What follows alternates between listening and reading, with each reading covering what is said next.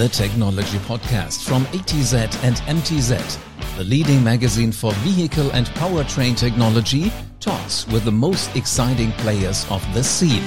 Your host is Dr. Alexander Heintzel. Hello and welcome to today's podcast. We are talking with two specialists from Siemens Digital Industries Software and warmly welcome Steven Dom, Director Automotive Industry Solutions at Simcenter, and Tom Van Houcke, Director Simcenter Engineering and Consulting Services. Welcome, guys. Hello. I hope you're in good shape because today we are going deep into digitalization and vehicle performance engineering. This brings me right to the first topic. Digitalization and virtual simulation are hot topics nowadays, as we all know. So let's talk a bit about the opportunities and limits, the dream and the current reality. Steven, what can simulation or the digital twin achieve in the development, testing, and validation of functional safety?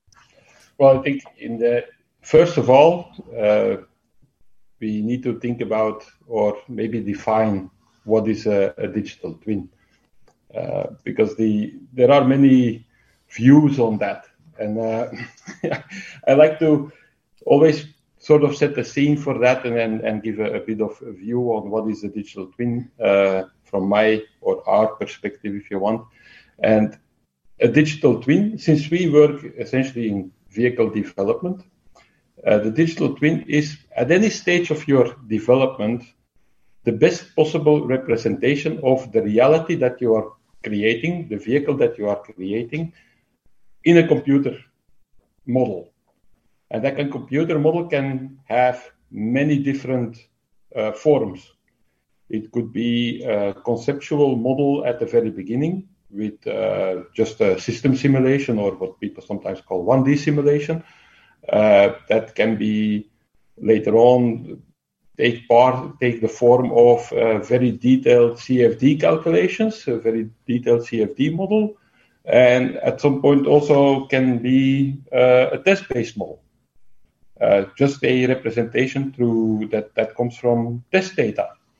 And that is, all of these are digital twins, if you want. It, it, it, saying there is a single digital twin, well, there is maybe a single digital twin that is the best possible representation of a model or of the reality as a model.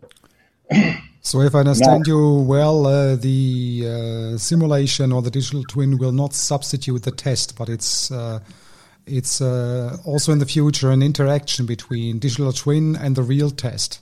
Because well, you, you, said it will just the, the, reality at one point in the development yes, process. It is the best possible representation of reality as we know it or as we see it at that stage of development uh, i would say. And there is obviously a push toward uh, achieving more in development earlier in the development. And that's where, of course, when we say where simulation then plays the major role, is to say we want to simulate as much as possible the reality with computer models as early as possible in our uh, vehicle development. And that is, of course, then, yeah, why is that? That's very simple. You want to avoid uh, late stage troubleshooting. Uh, that's a message if you want, that we've been hearing and actually been talking about for as long as I've been active in engineering. Uh, 25 years ago, we were already saying, oh, we need to do m- more earlier. The fact is that as technology evolves, we are able to simulate more earlier in the development. And that push will keep on coming. Mm-hmm. And there is no, there is no uh, limit to that dream, if you want, is and the, the ultimate goal of some companies will be to essentially simulate everything and not do any testing anymore. But in saying that, we maybe have a different view on that. Uh, with some years of experience at them, mm-hmm. in that sense, you are not able, or you will, you are not always able to simulate everything, especially with the advent of new technologies and new concepts that arrive in your vehicle development. Tom, uh, do you agree with your colleague, or do you see other potentials uh, in the future regarding this topic, and where are the limits? Well, uh, certainly uh, there are there are more opportunities, and and it's actually enhanced, I would say, by by two evolutions. First of all, there is no more limit to data collection and storage, and OEMs they realize that they have a lot of historic data, test data, data from uh, vehicles uh, within in use, uh, and that that uh, can can be uplifted or leveraged by um, applying uh, machine learning technologies, by using machine learning technologies to actually create also models, uh, test based models that define the relation between the vehicle characteristics and the, the performance. Uh, that's an evolution on one hand. On the other hand, we see as the computational capacity increases, um, it will be uh, possible to uh, run even more comprehensive digital twins in real time and uh, to use that in combination uh, with testing and not just during the development stage but also later on during the vehicle in use so that such that uh, the the controller and the performance can be um, optimized can be improved by using the models and the latest data even when the vehicle is already on the market is already uh, driven uh, in use yeah, it's a little bit the infinity loop uh, concept that you see coming up that uh, sort of pushes uh, the idea that the V cycle is not done at the end of the V cycle, uh, but that it actually keeps rolling mm-hmm. and that you will use models in your vehicle and that you actually use those models and as they are used and as they as your vehicle is being uh, utilized uh, by the driver that it actually will be possible to even then improve on the vehicle. And it comes back to the fact that you, you have, of course, the possibility to change, for example, the control software on the vehicle as you are using it. Yeah, but uh, over the air updates, for example. You just mentioned the continuously learning vehicle also in the uh, driving process at the customer. Um, there is some artificial intelligence necessary to provide this. So nowadays we've got a big hype uh, in some parts uh, regarding artificial intelligence. Do you agree with this hype, or do you say, "Oh, AI is just a tool uh, like uh, many others. It has advantages, but it is always as good as the developer"? Or how do you see it? Well, yes, that's essentially the case. It's indeed AI is a tool but you should very much know what you are doing. You should know what you're putting in there to make sure that you get the right output. Just to give you an example, as I was saying before, the OEMs, the companies, they realize they have a lot of data from the past, historic data, a lot of data from benchmarking, but how to use that in the correct way? Well, there are three requirements there. First of all, the data has to be stored and labeled correctly so it can be reused, it can be compared. Secondly, you need, of course, the know-how about machine learning technology in order to use the right method to get most out of the data. And third of all, third and most important, you need application know-how. You should know which characteristics of the, in the development, which characteristics in the database are important to characterize your design. Um, rubbish in, rubbish out. Suppose that you are characterizing your, your vehicle. You want to know what are the, what is the NVH performance. And you're also uh, taking into account the color of the car. You might get as an output that the red car is always less uh, noisy. Well, that makes no sense. On the other hand, wheelbase, tire characteristics and so forth, they will be important to take into account.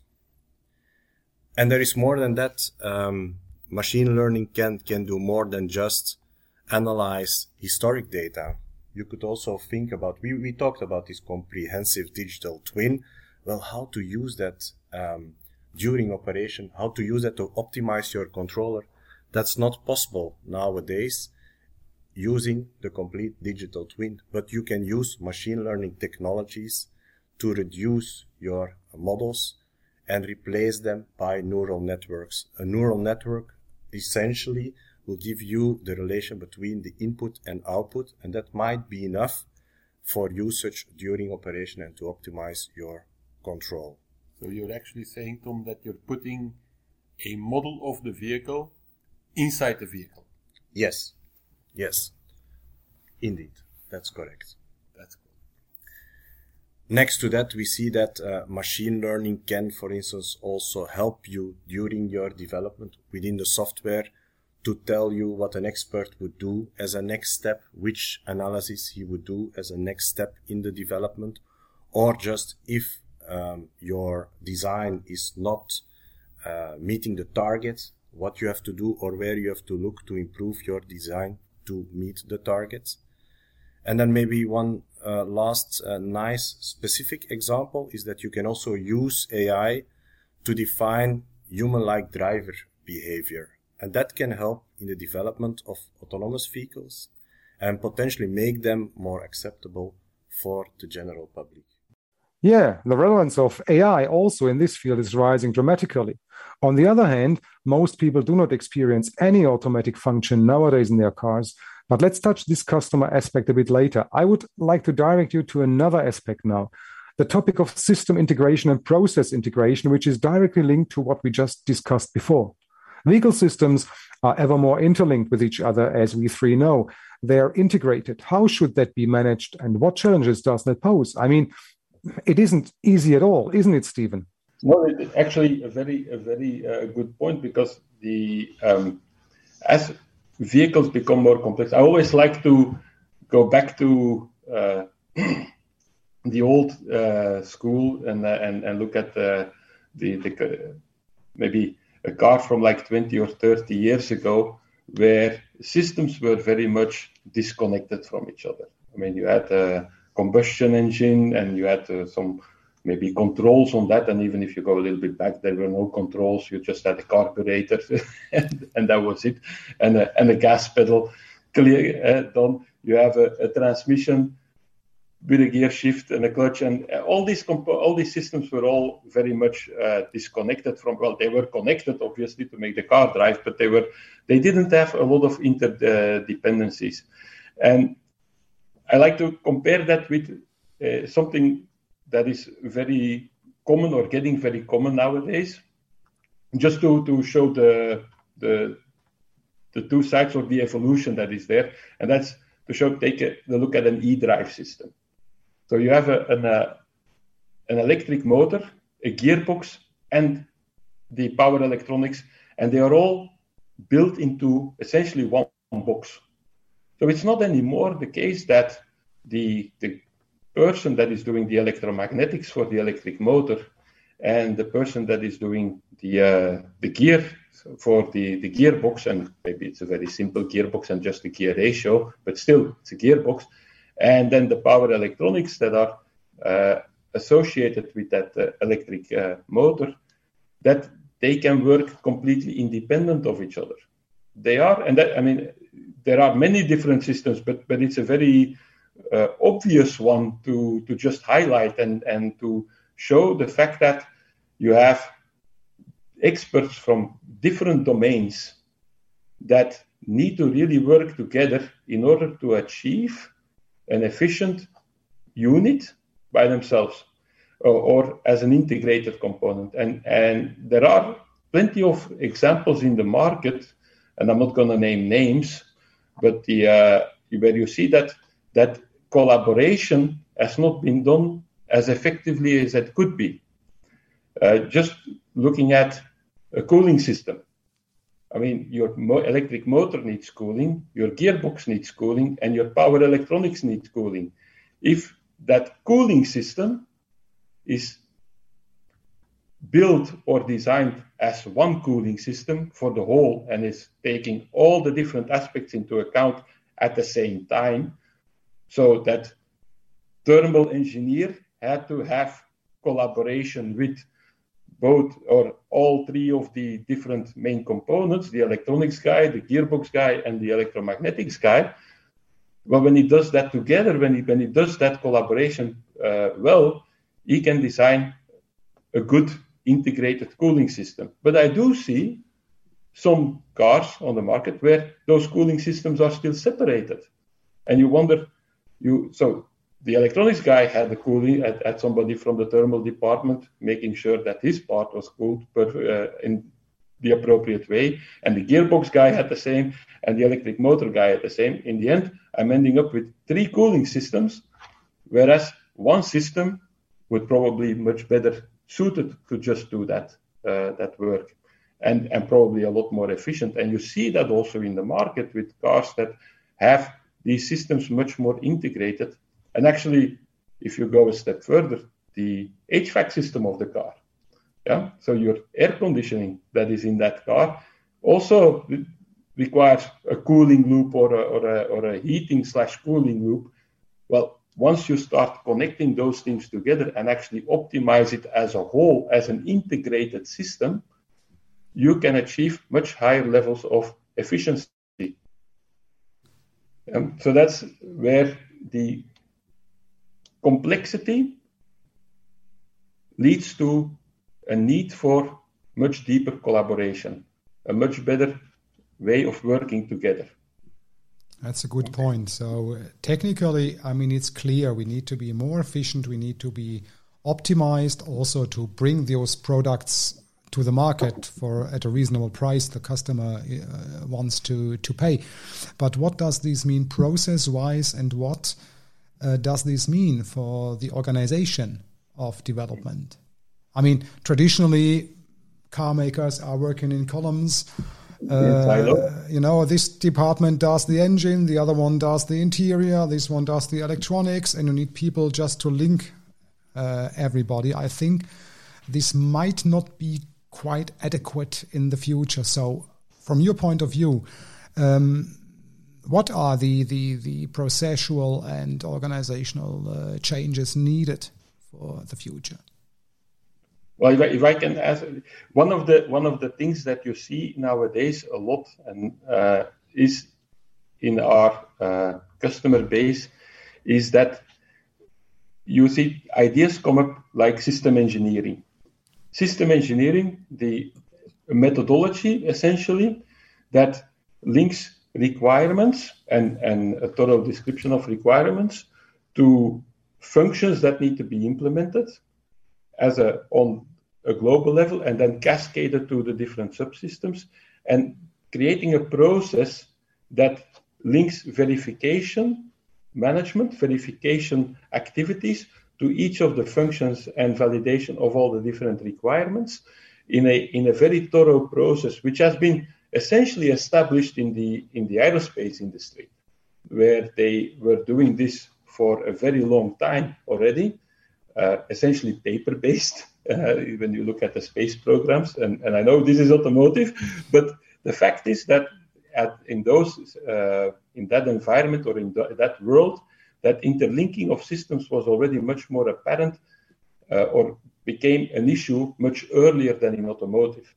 And now we see in the automotive world, we see a lot of things, people talking about uh, sort of, I would call it almost buzzwords like model based system engineering and model based development where uh, our customers try to implement similar ideas, similar concepts into their development in order to actually support that interlinking.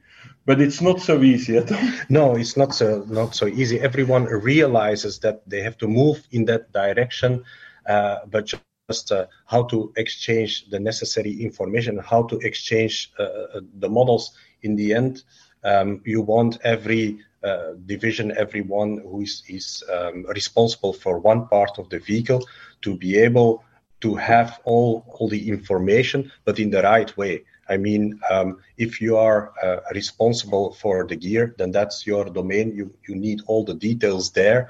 But for the other components which are connected, you just need to know the influence of those components on what is happening in the gear train. Um, so you need uh, to have the right process to make this happen, the exchange of, of models, the exchange of information. And therefore, at the backbone, you need a good uh, system, a, a, new, a good tool that can, can enhance this. Yes.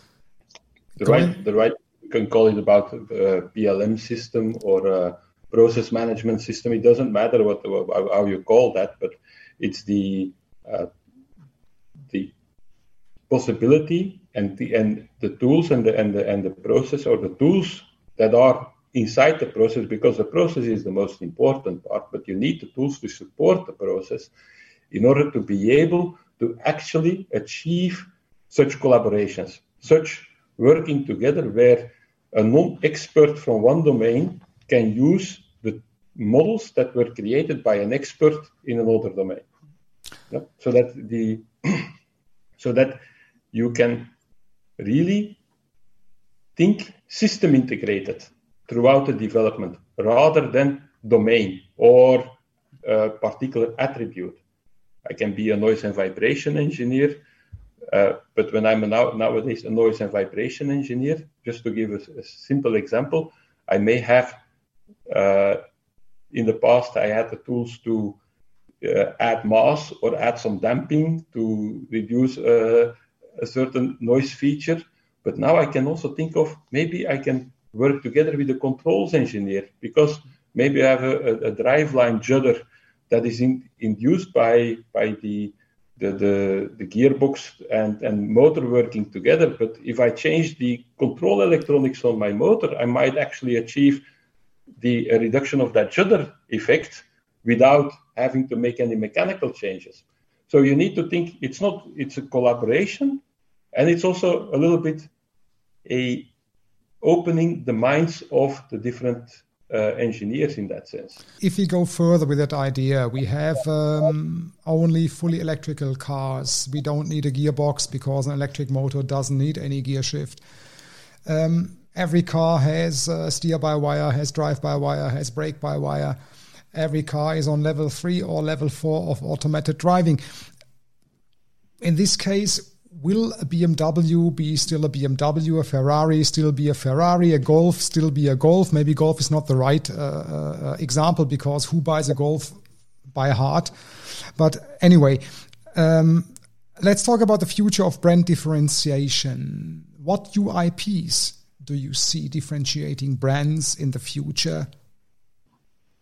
Having given uh, the fact I I, uh, I just outlined. Yeah, I think it's a very good question, and the answer is, is a little bit uh, is, is not uh, black and white. I think the how do you uh, differentiate your brand in the context of uh, going through uh, autonomous, especially autonomous vehicles. When we talk about electric vehicles, I think there we still have the uh, the element of driving. And so, like what you mentioned, the BMW, uh, the Freude am Fahren will still be there with the elect, and you see it also in the reviews when you uh, look at the. And, I mean, we're not going to make a commercial for BMW, but people driving an i4, they say it drives like a BMW, and that's and that's a good thing. And I think that in the if we uh, look at the uh, the user experience that people will have in a car. That will still be the main aspect of the uh, the brand differentiation. You will still want to be, and, and that's a challenge for the OEMs. Is you you will need to make a Mercedes feel like a Mercedes when you step into it, and uh, and a Golf actually maybe a golf should still, when it goes through a turn, lift its inner right wheel. Eh? That uh, was a, a, trademark of the golf for uh, generations. you take it for a fast turn in a golf. I had one. Yeah. the, inner right, the inner rear wheel would, would go come off the ground, and that was part of what made the golf a golf. Uh, and I'm pretty sure the engineers built that into it throughout the uh, generations. Uh, never got confirmation of that, but it was just a fact. Um, so the the user experience will be uh, very important, and, and and you see also the uh, different OEMs really think about how do I differentiate myself? How do I make that user experience with with the environment that is created inside the vehicle? How do I make that my own? And towards autonomous vehicles, that, that challenge will be much uh, much greater even, because then you will only be a passenger, right? Yeah, that's what I indicated before. You're only a, a, passenger. How should that feel then? Um, should the car still feel like the same way as, as if you were driving yourself? Um, and yeah, it's a good point because do do you think of then if you have an autonomous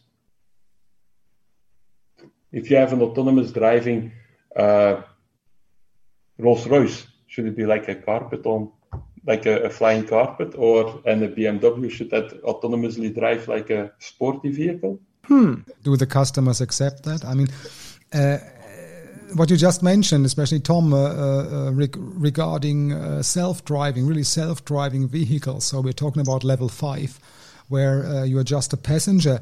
But I think it's also valid or might be valid in, in level four uh, uh, already. Do you think that the HMI, the human machine interface, will play a much higher role than nowadays in differentiating brands to give the right feeling for the right car? The absolutely, I think the the the way you interact, like I said, the way you interact with the vehicle will be actually how that brand is different. How you are how you are going to relate to the vehicle. How that vehicle is actually going to define itself in terms of its identity, its its character uh, to you, and that's that's part that the HMI is part of that, but also how it will drive.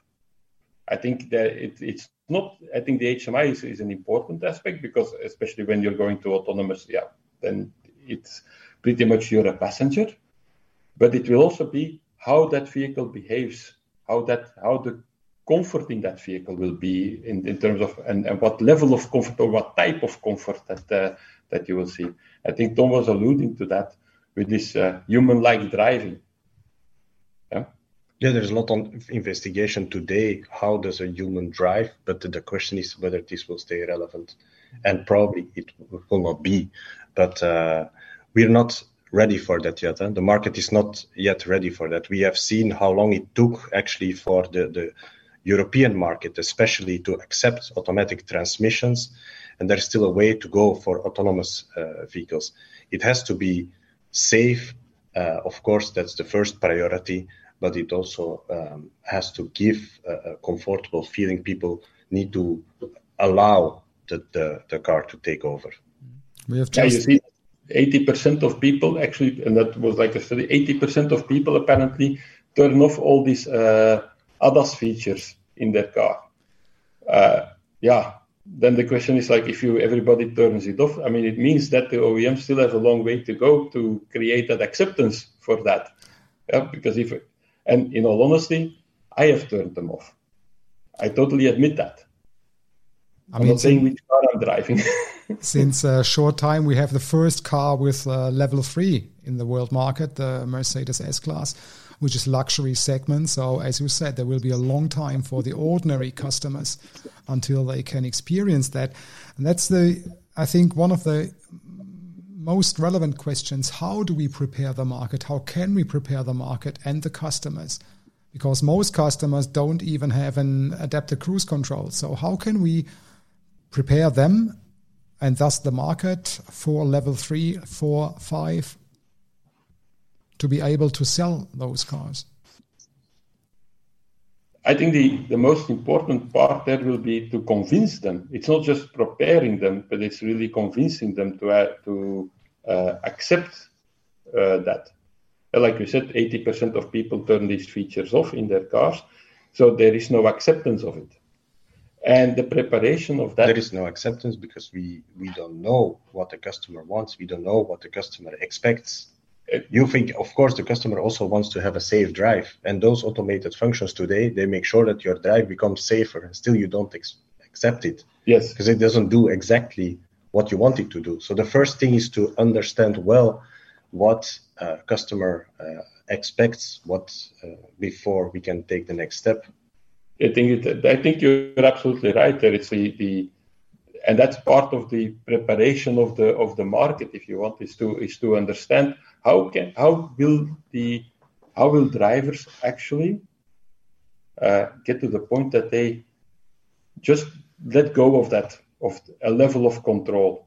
And the fact that uh, certain of these, some of these features now act in a way that is unexpected, probably, and probably in a safe way. Eh? It means it doesn't mean that it's unsafe what the car is doing, but the car is doing something that the, the driver or the passenger, in that sense, does not expect from the from the car, leads to uh, to him not allowing the vehicle to continue driving autonomously, or at least not have those uh, corrective measures in place.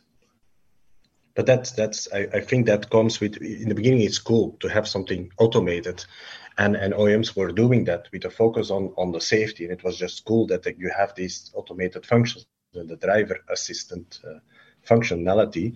But then later on, uh, the the um, the perception came or, or the insight came that um, that people are not using it because it's not doing what they want. So it's it's a progressing uh, insight. I think mm-hmm. you, you see that in the beginning, it was all about how do we automate the vehicle? How do we automate a function? How do we increase this, the safety? Safety was the word in terms of autonomous driving uh, vehicles or in terms of automating already some functionalities in the electric vehicle but we see that the perception changes now. We know that we have to take into account the customer. If we want them to use it, we should know what they want. It's not just the safety, but it has to be balanced with the comfort. It has to be balanced with the user experience.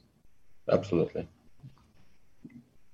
So, I mean, sometimes you hear that experts say we will just go from level two to level four, five directly. We don't need level three. So, assuming what you uh, just said, you believe more in an evolution than a revolution. So you would not say it would be wise to uh, skip levels, uh, knowing the fact that most customers uh, nowadays have problems accepting uh, these aids.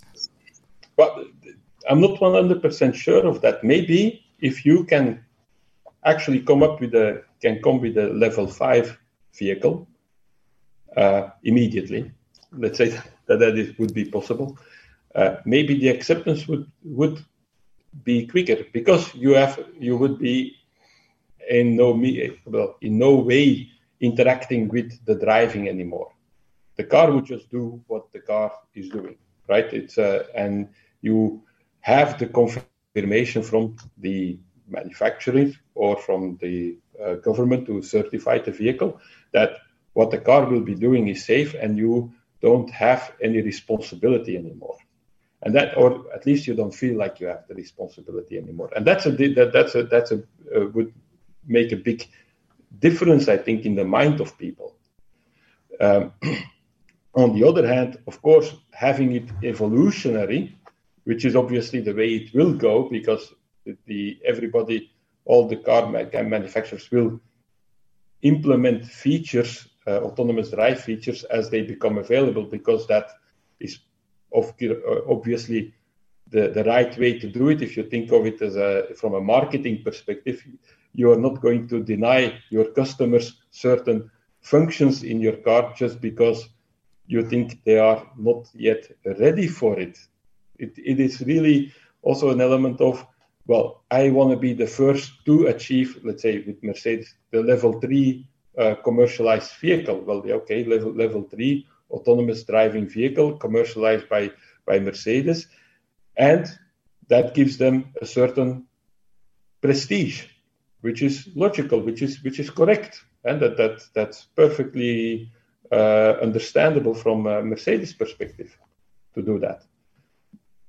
And so I'm sure that as we go to level three, four, and then finally maybe five, and probably five, uh, in maybe 10 years from now, I'm, I'm just saying 10 years, I, I don't have uh, a crystal ball uh, to say exactly when we will have uh, commercial vehicles with level 5 uh, autonomy. I mean, technically, it's probably earlier, or technically, it's probably achievable earlier than that, but uh, from a legislative perspective, there will also be challenges and so on. So it, uh, let's see when that comes. But people will, or car manufacturers will release those features as they are available just from a commercial perspective. You need to do that. Mm. I cannot imagine that they would hold back on that. But but I'm not sure if it will be an evolution of a revolution because once you go in the direction of fully automated vehicles, then do you still need to own your vehicle or do we move in the direction of shared mobilities? Now, I, I would assume there might be some, some cities uh, where there are actions taken to, to install such a system, and then you cannot just allow some people to move in that direction, then you completely rethink your, your concept of, of mobility. And that's that's something that maybe we or OEMs don't like to talk about that, but that's certainly something we have to think about. That opens possibilities, and I think that might also be uh, a way to accept that the car takes over. If you see what are the possibilities? Once you don't not everyone needs to have his car but you completely re, reorganize uh, your your infrastructure and your, and your mobility. Uh, that's a very good point. And and actually i think most oems are really thinking in that uh, direction in terms of how will we stay relevant or how does the car company stay relevant in a uh, shared mobility type of environment. And I think there are a lot of questions that still need to be answered there. And then the question when you say uh, a certain brand and it drives like that, or how does do you get brand identity when you are talking about shared mobility? Then that brand identity will be another level of uh, question, if you want, another level of uncertainty. Uh, do I really want to have? I mean, what am I going to do? Pay extra uh, in a shared mobility context to drive or to have a Mercedes pick me up rather than a, uh, a middle class brand, if you want? Good question, huh? but I honestly don't have the answer to that. I think we uh, all don't have the answer. To uh, conclude, would you agree if I uh, say that uh, in the future, at some point in the future, um, criteria like performance and handling will move to the background. Uh, uh, criteria like comfort and reliability will stay, and new criteria like connectivity and user interface will define the buyer criteria for this or that model. Short answer. Yes. Short answer. Yes. Yes. The short answer is definitely yes. the eh, the per, I mean performance performance and handling. I mean, if the car drives by itself, who cares about the performance and the handling? The car needs to deal with that. But you will be worried about the comfort about in the car. That that's clear. I mean, you want to be comfortable in the car. But I think also in terms of reliability, and, and certainly if you think further down the road, like what was uh, Tom was mentioning, um, when you're talking about shared mobility, reliability, durability will become all of a sudden not something that was just a necessity in the past where people said, okay, we, we engineer for a car to be good for 170, 200,000 kilometers and then things can start failing. Now, when you have a shared vehicle that is actually going to drive maybe not just 50 kilometers a day, but a thousand kilometers a day, I don't think you want to change, or you, I don't think it will be acceptable for those vehicles to actually be uh, decommissioned after what three months or so. Just a crazy idea, but you, you, you will need to think about those things uh, in that sense. So, gentlemen, thanks a lot to you, Steven, Tom, for this uh, nice talk. I hope you enjoyed it, and I hope you listening, you're listening to this uh, podcast, enjoyed it as well. Thank you very much. Stay safe. Have a nice day. Goodbye. Mehr Talk on Technology hörst du in den anderen Shows. Abonnier den kompakten Technik-Podcast von ATZ MTZ am besten gleich. Die führenden Zeitschriften für Fahrzeug- und Antriebstechnik holen bald wieder einen spannenden Player der Szene vor das Mikrofon und du wirst garantiert dabei sein.